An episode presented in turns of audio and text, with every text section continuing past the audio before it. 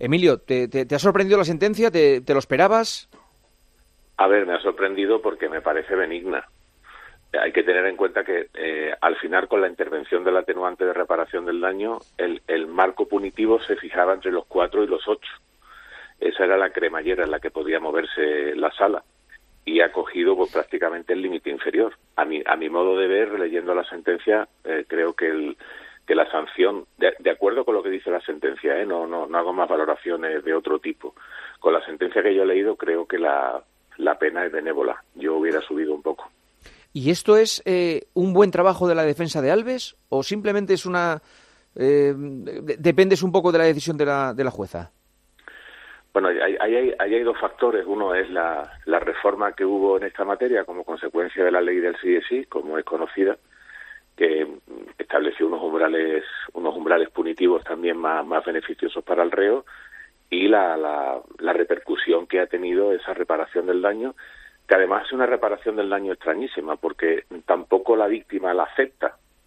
Normalmente las reparaciones del daño de esta naturaleza mm, siempre se dan en sentencias de conformidad Aquí, aquí se da la, la, paradoja de que de forma expresa la letrada de la víctima siempre ha rechazado ese dinero y segundo no ha habido conformidad porque cuando se consigna esa cantidad normalmente se suele reconocer los hechos no es que sea técnicamente imposible consignar la cantidad y no reconocer los hechos, pero normalmente una cosa va aparejada a la otra. Mm. Eh, si yo estoy poniendo esa cantidad es porque implícitamente estoy reconociendo los hechos.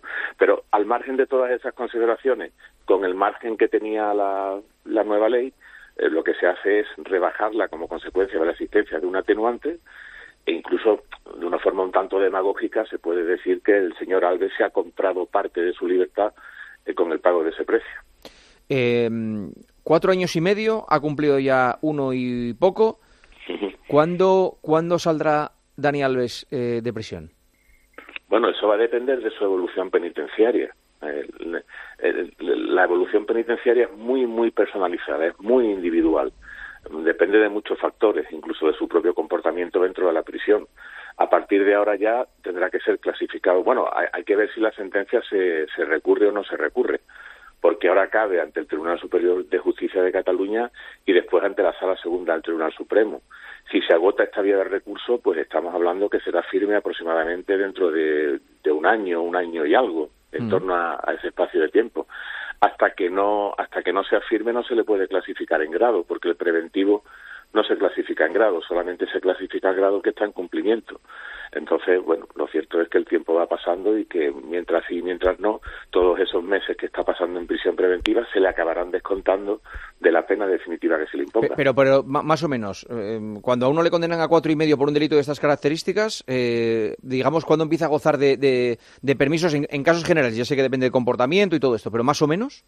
Eh, vamos a calcular tres cuartos de, de la condena para que pueda ser clasificado en tercer grado. O sea, tres años y poco pero eso que esté, en, que esté en tercer grado tampoco significa que vaya a salir. ¿eh? Hay, hay terceros grados que están en otro edificio distinto a lo que es el centro penitenciario común, pero siguen estando privados de libertad, mm. eh, que son muchos factores. ¿eh? Pero ya digo, aproximadamente, si no se recurre, pues hombre, aproximadamente en marzo del 2026 puede obtener ese, ese tercer grado si se dan las condiciones eh, normales de su convivencia, de su estancia dentro del centro penitenciario.